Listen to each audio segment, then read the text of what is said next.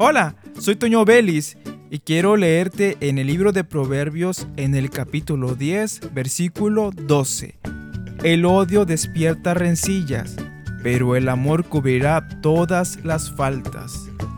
Dice una parte de las escrituras que de la abundancia del corazón habla la boca. Quiero que te pongas a pensar en ti mismo. Lo que te voy a decir, no pienses, oh sí mi vecino, oh sí aquella persona del trabajo. No, piensa en tu condición. ¿Cómo estás delante de Dios? ¿Hay odio en tu corazón o hay amor en tu corazón? ¿Cuál de los dos domina tu vida? La persona que tiene odio y provoca rencilla por lo general tiene heridas.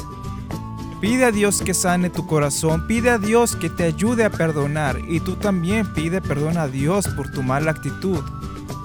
Es mejor estar bien delante de los hombres porque esto agrada al Señor. Pídele que te llene de su amor.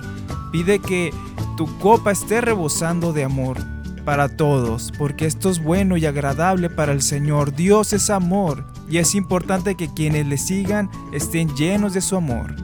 Y si tú eres una persona que sabe perdonar y está llena de amor, compártelo sin parar no temas ni desmayes porque Dios está contigo. Soy Toño Vélez y te invito a que continúes escuchando la programación de esta estación de radio.